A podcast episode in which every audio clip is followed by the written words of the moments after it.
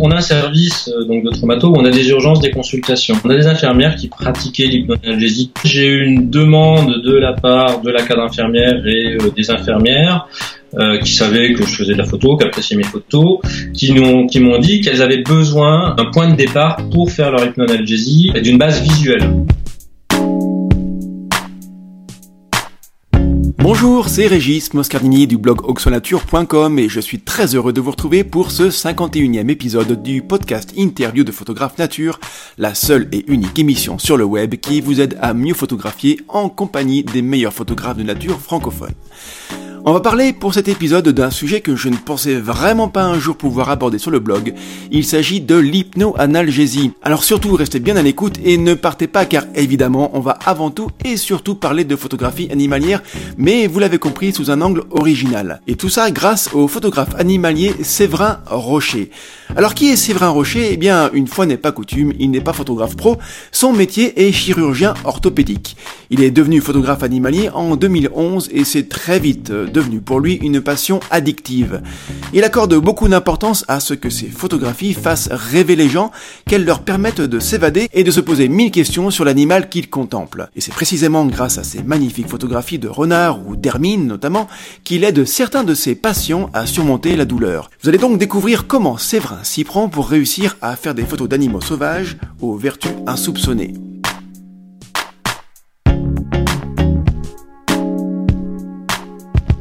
Bonjour Séverin.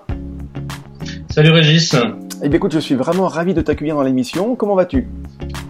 Eh ben écoute, ça va très bien. C'est moi qui suis ravi d'être dans cette ton émission. Euh, j'ai longtemps écouté les podcasts et euh, je pensais pas un jour euh, que tu m'interviewerais. Donc c'est un grand honneur pour moi. Ben, ça me fait plaisir ce que tu viens de dire là. Écoute, voilà. Alors moi j'ai découvert ton travail de photographe via un reportage sur France 3 Bourgogne, je crois. Et c'est à partir de là que j'ai voulu t'interviewer.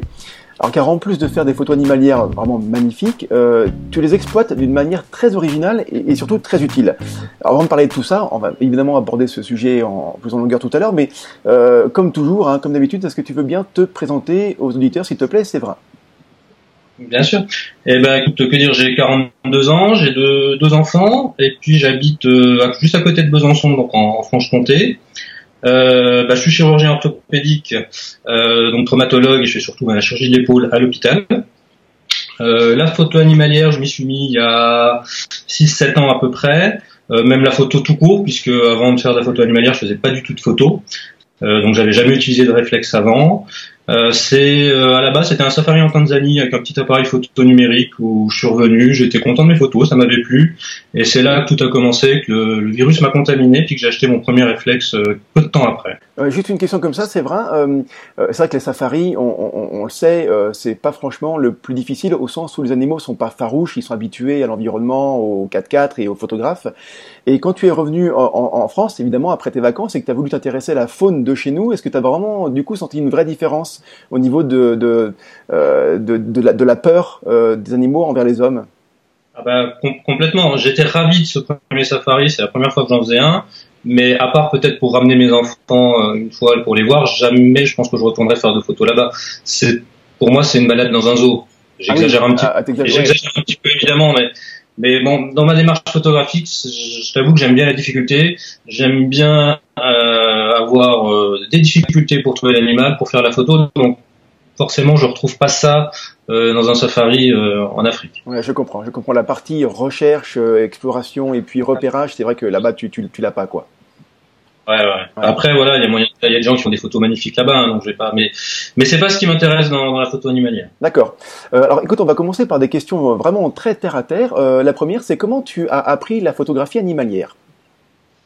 Euh, Comment j'ai appris Eh ben, j'ai appris plutôt seul, un petit peu comme tout ce que j'ai euh, fait euh, dans la vie quand j'ai appris la guitare, même parfois, euh, parfois la chirurgie. Donc plutôt seul, je me suis aidé pas mal de sites. C'est d'ailleurs comme ça que moi j'avais découvert ton site il y, a, il y a quelques années quand j'avais commencé. J'avais appris beaucoup de choses dessus. c'est là que j'avais appris à te connaître toi et depuis cinq ans, c'est vrai que je suis, je te suis régulièrement. Et puis j'ai aussi fait un stage dans le Haut-Jura avec un mec bah, qui est devenu un très très bon ami qui est Fabien Brugman euh, où j'ai fait un week-end là-bas. Alors il pleuvait, j'ai pas vu un animal du week-end, mais j'ai découvert un mec passionné à 1000%. Et je crois qu'il m'a, il m'a aussi donné le virus et l'envie de, de continuer. Donc euh, voilà, puis après comme tout le monde sur le terrain, je pense. Oui, comme quoi les rencontres, il y a vraiment des rencontres qui sont déterminantes, hein, effectivement. Et, euh, et, tu parles de Fabien Bourguin. Je ne connais pas personnellement, mais je suis aussi son travail et, euh, et, ce que tu dis là, ça m'étonne pas. C'est vrai que ça peut être déterminant dans une dans une carrière photographique. Hein. Quand je parle de carrière, je parle pas de professionnel, je parle de voilà de, de passion au sens où tu y restes longtemps dedans. Euh, complètement. Je, je pense que j'ai rencontré une personne dans mon boulot qui m'a fait donner envie de faire de l'épaule. Et j'ai rencontré une personne dans la photo qui m'a donné envie de voilà de, de, de m'y consacrer complètement aussi. Ouais, c'est super. Euh, quel matériel tu utilises? Euh, bah, je suis passé à Canon il y a 2-3 ans. J'avais commencé par acheter un petit un, Pentax au début, et puis je me voilà dès que je me suis rendu compte que ça me passionnait, j'ai vu les limites. Donc j'ai un 5D Mark III euh, couplé avec un 500 mm qui qui pas souvent le boîtier. Euh, je pense que je fais 95% de mes photos avec le, le 500 mm. D'accord. Donc effectivement, tu euh, euh, t'es pas trop orienté sur euh, sur la macro par exemple ou sur le paysage. Tu euh... j'ai fait très peu. Le paysage, j'en fais pas. Après, de plus en plus, euh, j'ai tendance à, faire de plus en plus de photos d'ambiance. Donc, mais avec le 500, finalement, je me suis habitué à faire mes photos euh, d'ambiance euh, avec le 500. Par contre, ouais, je fais pas de paysage. Il faut qu'il y ait au moins un animal sur ma photo. Ouais, d'accord. D'accord. Mais d'ailleurs, tiens, une parenthèse comme ça, j'ai remarqué que tu vois, je suis pas mal de photographes, euh, des étrangers, des Français, vraiment de tout, de tout milieu, plein de choses différentes. Et certains font beaucoup de photographies de paysages.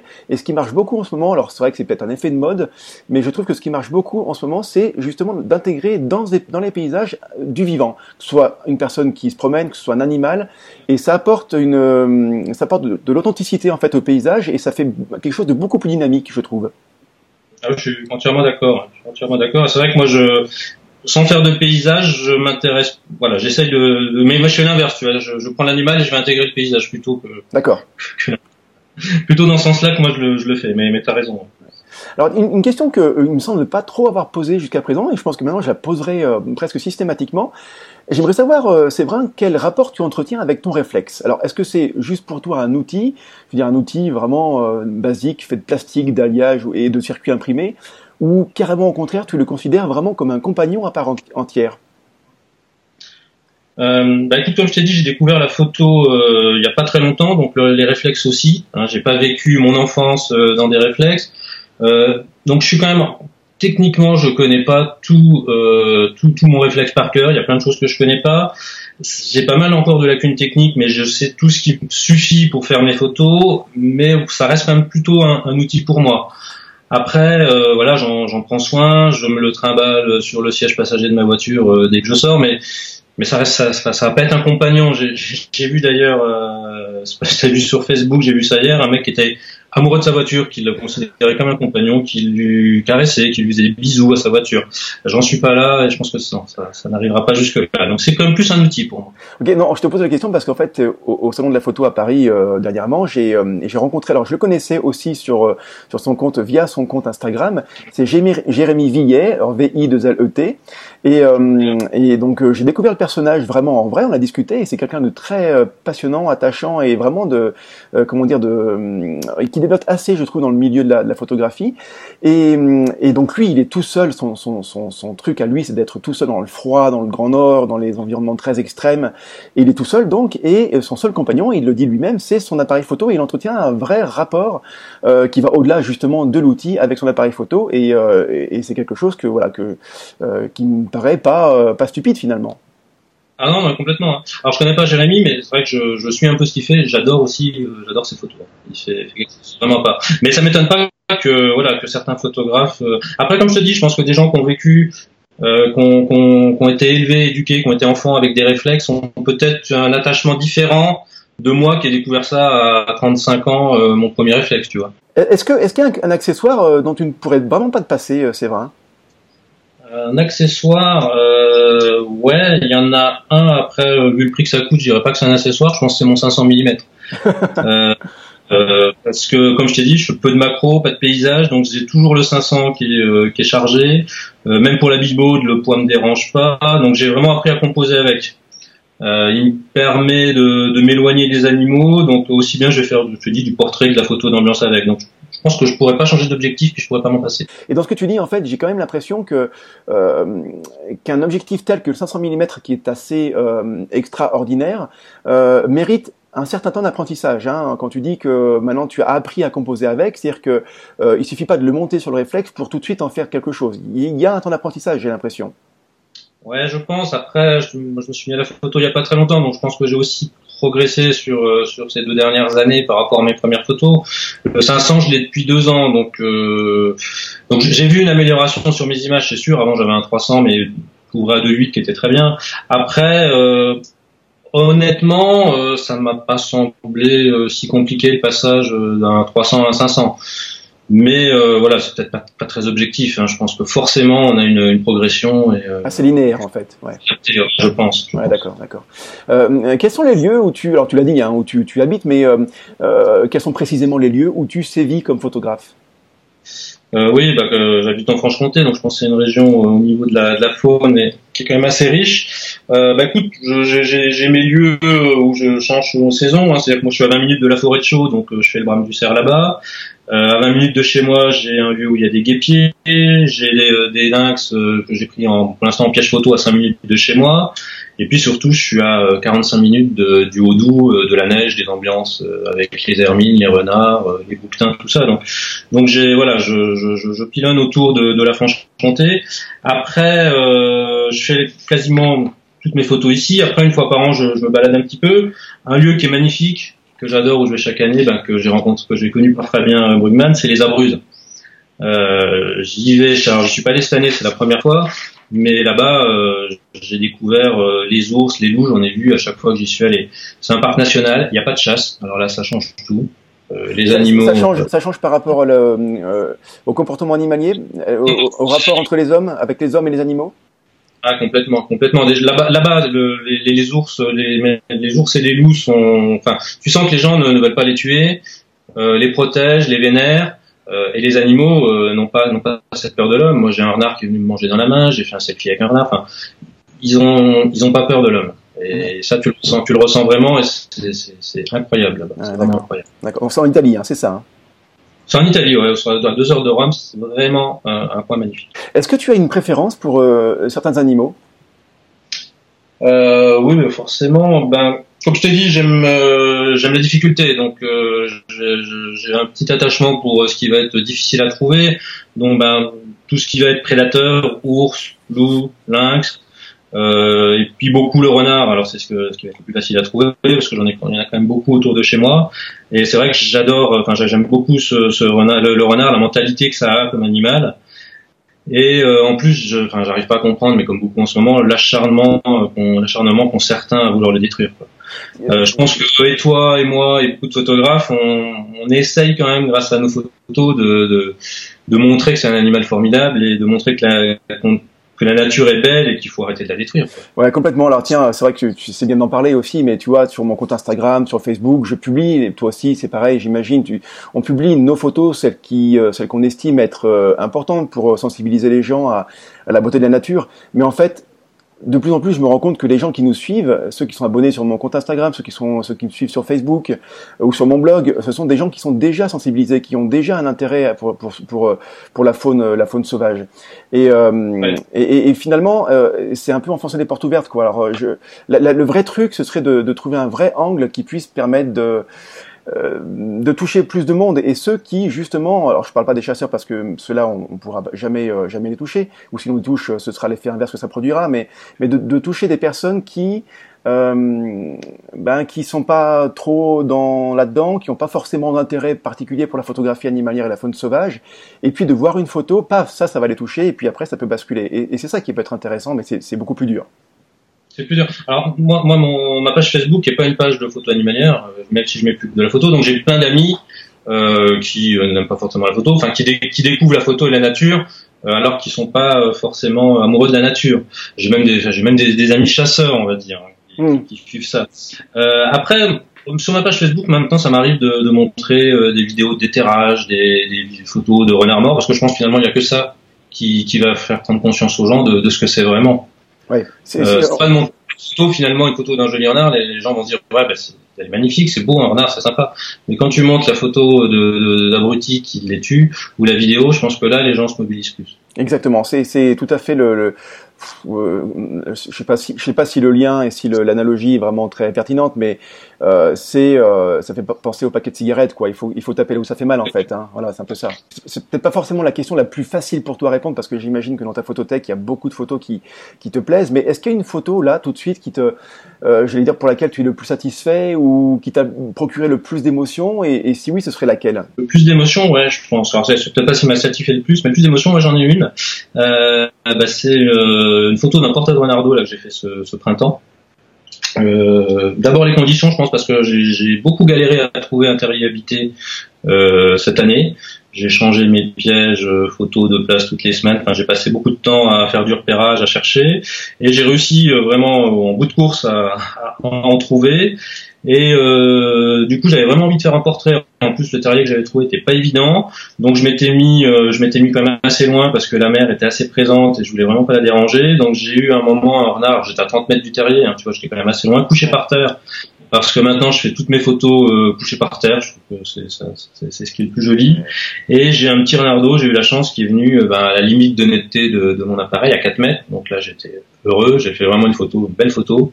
Et, ben, après il a continué à avancer, donc là au moins pour une fois j'ai pu profiter de l'animal parce que euh, c'est pas pareil que dans le viseur, on a toujours la tête dans le viseur. Et, là je l'ai profité, alors j'ai eu un peu peur parce que je voulais pas l'effrayer, mais finalement il s'approchait, il a mis la tête dans mon objectif et il est venu à 20 cm de ma tête. C'est incroyable, incroyable. Je respire plus, les yeux dans les yeux, je, je, je, je tremblais, quoi. J'avais le, ah cœur. Il m'a reniflé à 20 cm, euh, il m'a reniflé, et puis euh, il est reparti rejoindre ses frères et sœurs. Pas effrayé du tout. C'est incroyable. Et ouais, c'est l'émotion là. Donc j'avais une photo qui me qui me plaisait, que je trouve très belle. Et puis bah du coup pour la petite histoire, euh, ça fait ça fait des années que, que j'ai envie de faire un tatouage.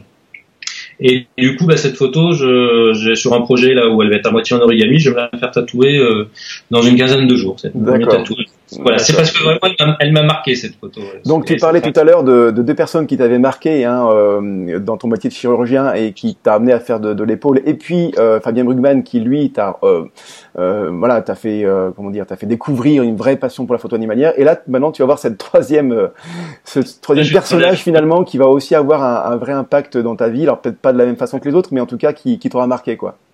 Ah, complètement, ouais. Puis je vais garder sur moi toute ma vie. Enfin bon, j'ai encore 15 jours pour changer d'avis. Hein. je te redirai. Ouais, c'est ça. Non, mais ça doit être un sacré, un sacré bon moment, effectivement. Et, c'est ça. Et, et, tiens, justement, alors j'anticipe un petit peu sur, euh, sur les photos qui, les, pardon, les questions qui vont venir, mais, euh, là, pendant ce moment-là, tu, tu, précisément, à quoi, à quoi tu pensais en fait? Quand il était à 20 cm de toi, quand tu entendais le souffle de son, de son, de son museau qui était là, à quoi tu pensais à ce moment-là en fait? Ah bah je pense que j'avais pas envie que ça s'arrête. C'est ça, ouais. ouais. J'avais envie que ça continue. J'avais conscience moi d'être privilégié. Alors moi, parce que il y en a qui n'en ont rien à foutre d'avoir un renard à 20 cm, mais j'avais conscience d'être privilégié et j'avais j'ai pensé à mes enfants. Je me suis dit ah, c'est dommage qu'ils soient pas là, qu'ils le voient pas. Ça t'as presque envie de le prendre, de le ramener quoi. Oui. mais voilà, j'avais vraiment conscience d'être d'être de vivre un moment privilégié. Et puis bah, tu, tu, tu, vas faire, tu vas me dire là, oui parce que tu, tu vis les mêmes choses, mais c'est pour toutes les fois où tu vois rien, toutes les fois où tu te lèves, où tu, tu, tu, tu, tu dors pas, où tu pars de chez toi, tu reviens, t'as rien vu. Et ben voilà, c'est pour vivre des moments comme ça qu'on le fait. Ouais, disons qu'on a l'impression que parfois la nature est à peu près bien faite au sens où euh, hop, une petite baisse de motivation, puis paf, t'as quelque chose qui va te remettre un gros coup, de, voilà, un gros coup de pied au derrière pour te refaire partir de l'avant, quoi. Exactement. C'est ça, ouais. Euh, alors, tu, es chirurgien, donc j'imagine assez facilement la, pression, je parle pas de pression négative, mais en tout cas la pression que ton métier t'impose. Est-ce que la photo animalière est pour toi une véritable soupape pour justement faire partir tranquillement cette pression-là? Euh, Écoute, je suis pas quelqu'un de, très stressé à la base. Euh, professionnellement, je commence à un peu de bouteille, ça va faire plus de plus de 12 ans que j'exerce, donc euh, je pense qu'au début, euh, au début, ouais, quand je mes premières opérations, mes premières années j'avais besoin, euh, j'avais besoin d'évacuer d'une certaine façon. Maintenant, oui, ça reste un métier avec du stress. Depuis 5-6 ans que je fais de la photo, je pense que ça m'apporte évidemment quelque chose. Euh, euh, quand je suis de garde, que voilà, j'ai des, opérations compliquées, que c'est pas toujours évident, je sais que dans trois jours, je vais aller faire de la photo. Et voilà, rien que d'y penser, rien que de me dire que je vais me photographier dans la nature, ça me permet quand même de, de, de bien gérer ça. Ouais. Euh, pourquoi, euh, pourquoi la nature en fait euh, Alors tu, viens de le dire à l'instant, ça, te permet de, donner une petite bouffée d'oxygène, même si j'ai l'impression que ton métier, tu adores ça et, et voilà, mais tu pourrais tout à fait, je sais pas moi, faire de la course à pied par exemple, ou jouer au bridge, ou faire de la peinture pour oublier justement ou mettre de côté cette pression du travail. Pourquoi la nature? Ben, après, comme je te dis au début, euh, pour évacuer la pression, je, fais pas mal de sport et c'est vrai qu'au début, pour évacuer la pression, mes premières années euh, d'études et de, chirurgien, c'est vraiment le sport qui me permettait d'évacuer ça. Donc après, je pense que chacun euh, va trouver sa passion, alors que ça soit la nature, la, ou autre chose, le sport.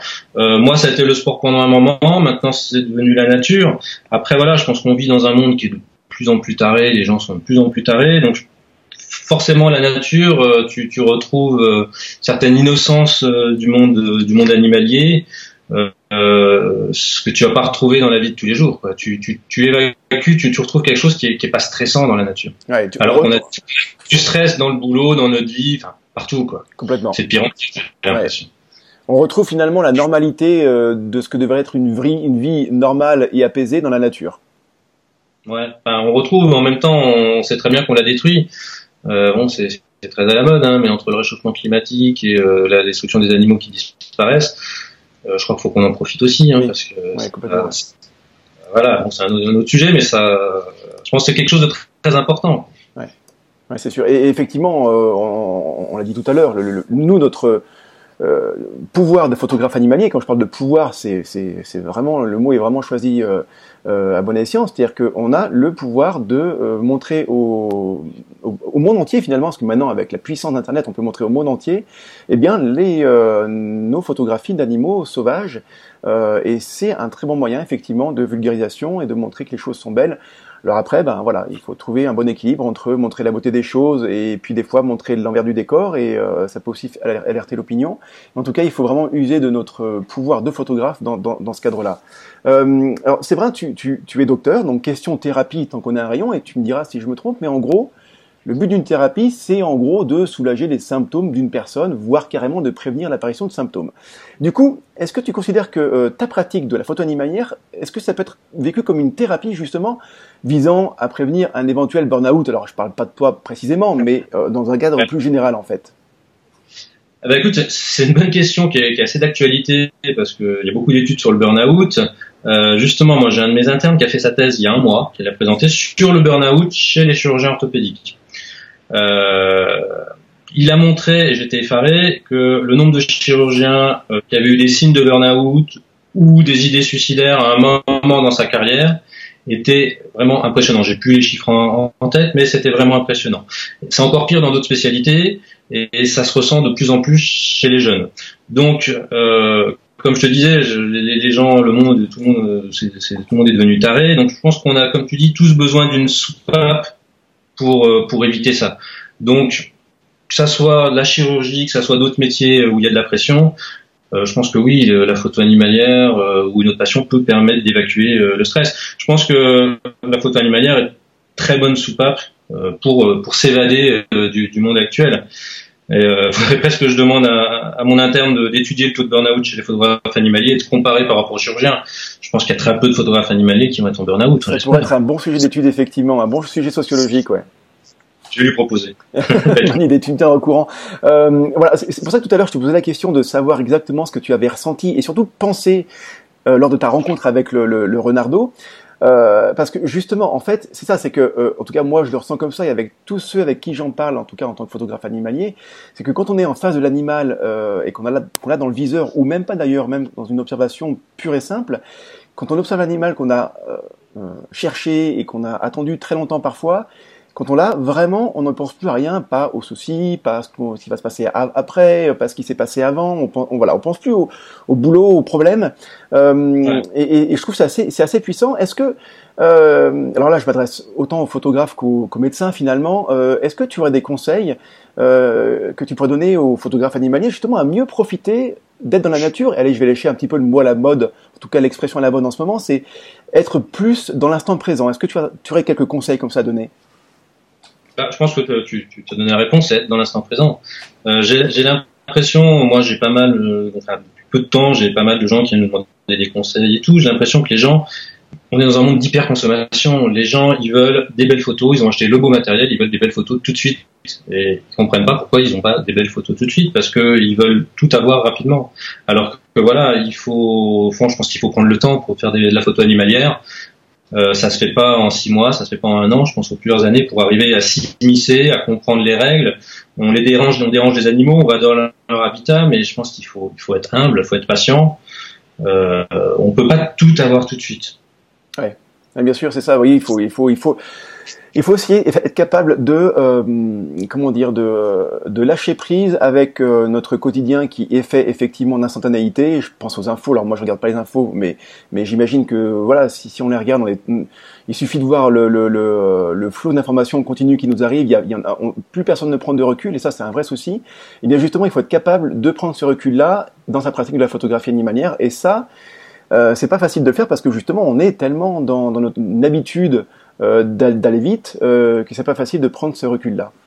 Ouais, ouais les, les, les, gens veulent euh, ont peu de temps finalement. Oui. Nous aussi, mais euh, quand tu as une passion, tu vas prendre le temps pour la photo. Mais il y a plein de gens qui font de la photo, qui veulent faire des photos animalières, mais qui n'ont pas le temps d'en faire et qui sont forcément déçus du, du retour qu'ils vont, qu'ils vont en avoir parce qu'il faut du temps pour faire, de la photo animale. Ouais, surtout dans nos contrées à nous où les animaux sont vraiment vraiment farouches. Et puis, et je trouve aussi qu'il y en a. Je, je suis pas, je suis pas, je suis pas vieux, hein, euh, mais euh, faudrait faire pareil. Là, en parlant d'études, faudrait pouvoir comparer euh, le nombre de, de, de passereaux euh, qu'il pouvait y avoir dans une région donnée et, et ceux qu'il y a maintenant. Quoi, c'est, c'est, à mon avis, il y a une vraie vraie baisse de ce côté-là.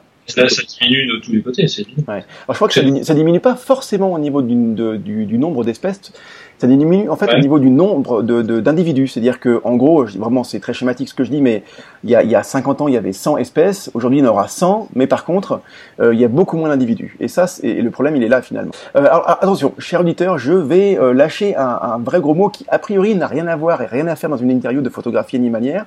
Mais, mais promis, on va toujours parler de photo animalière justement. Séverin, qu'est-ce que l'hypnoanalgésie? Alors, waouh, l'hypnoanalgésie moi, je suis chirurgien, donc je, je vais, je vais essayer d'expliquer l'hypnoanalgésie ben, pour, pour, pour, des photographes, euh, mais je suis pas, je, voilà, je suis pas compétent moi pour faire de l'hypnoanalgésie. Mais pour faire simple, euh, l'hypnoanalgésie, ça va être d'appliquer euh, une sorte d'hypnose à un patient euh, pour soulager sa douleur, euh, ou alors enfin, ou qu'il ait une autre perception de sa douleur. Euh, dans ce cas-là, euh, bah, l'hypnothérapeute, le thérapeute qui veut utiliser ça, va utiliser ce qu'on appelle une hypnose conversationnelle c'est-à-dire qu'il va discuter avec le patient euh, pour parvenir à ce que le patient fasse vraiment abstraction de la réalité environnante. Et dans le cas précis, nous, ce qui va nous intéresser à l'hôpital, euh, c'est à faire abstraction de sa douleur. Voilà. C'est pas, je sais pas si c'est à peu près clair. C'est très parlant. Alors, ça l'est d'autant plus pour moi parce que j'ai vu justement, je parlais en tout début de l'interview, du reportage évidemment, et j'ai vu.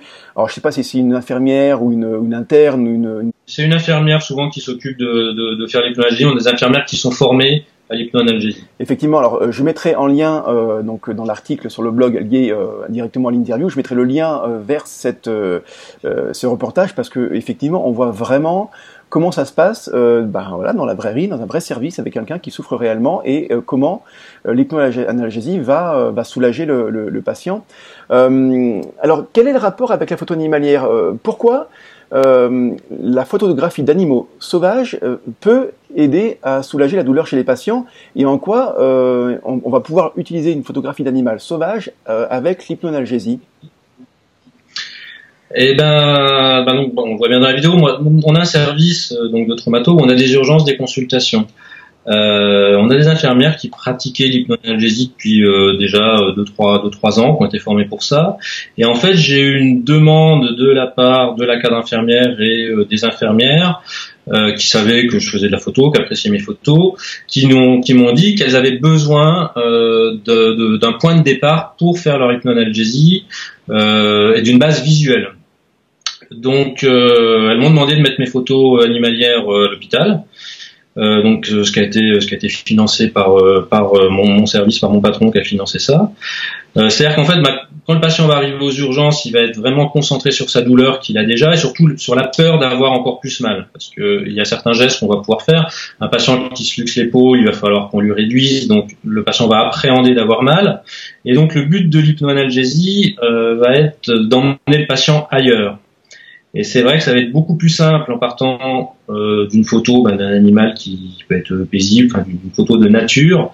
Ça va être plus simple de détendre le patient euh, et d'entamer une discussion qui ensuite alors peut partir sur n'importe quel autre sujet. C'est-à-dire que des fois, euh, selon les centres d'intérêt du patient, on va partir des infirmières euh, qui pratiquent l'hypnolésie vont partir d'une photo ben, d'un renardeau euh, dans la forêt, euh, ça va dévier sur la forêt, sur l'automne, et puis ça peut finir sur une omelette aux champignons dans l'assiette.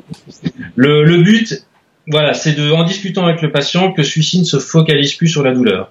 Et avoir une base visuelle, une photo, euh, les aide vraiment à, à, entamer cette discussion et à faire partir le patient ailleurs qui, qui, parce que on arrive, on est aux urgences, il y a tout qui bip, il y a tout le monde qui passe, ça crie, ça machin. Les odeurs. Voilà, le but ça il y a les odeurs aussi, le vue du sang, enfin voilà, je, je, je, passe tout ce qui est désagréable, mais c'est vraiment un, endroit qui est, nous, on y est habitué. Moi, j'ai l'habitude, euh, j'ai une carapace pour ça, mais les gens qui arrivent, qui ont mal, qui ont peur, c'est voilà, c'est vraiment quelque chose d'important.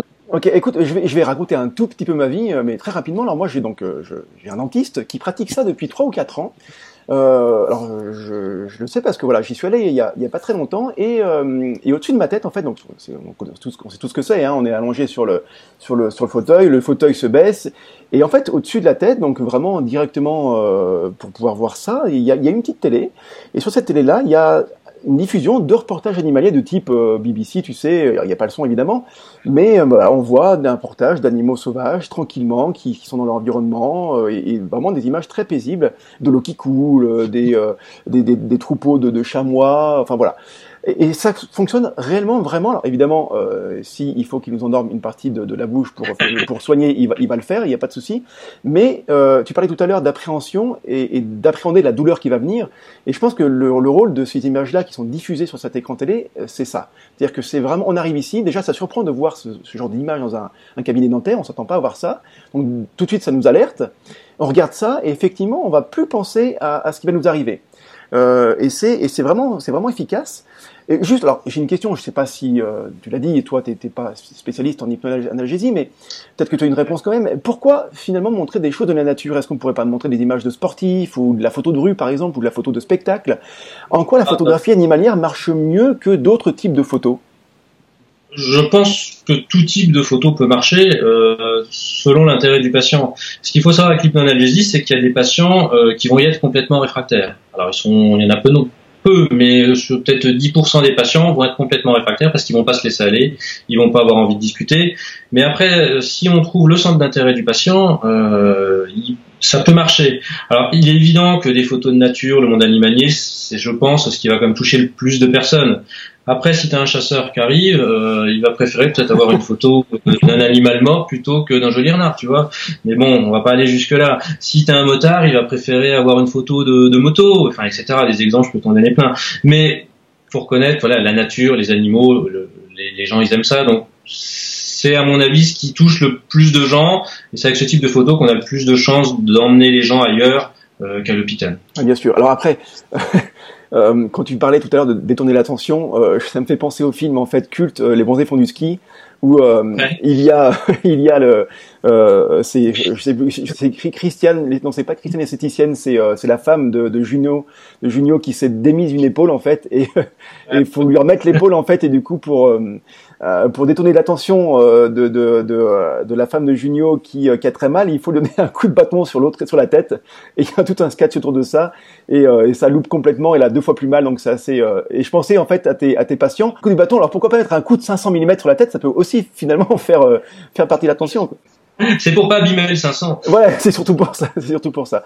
Quand je remettrai son bras en place, je te fais signe. Oui. À ce moment-là, sans hésiter, tu la frappes sèchement de manière à détourner son attention de la douleur. Moi? Oui, tu as compris Oui. Tu m'as vu faire avec mon infirmière. D'accord. Bon, y a pas de problème, tu vas y arriver. Non, Allons. ça va aller. Bon, ça va aller tout seul, Oui. hein Attention à son bras, attention à son bras. Pas. Tu vois, ça va aller tout seul. Me Oui, je sais, je sais, je sais, c'est rien du tout. Ça va aller tout seul, Nathalie.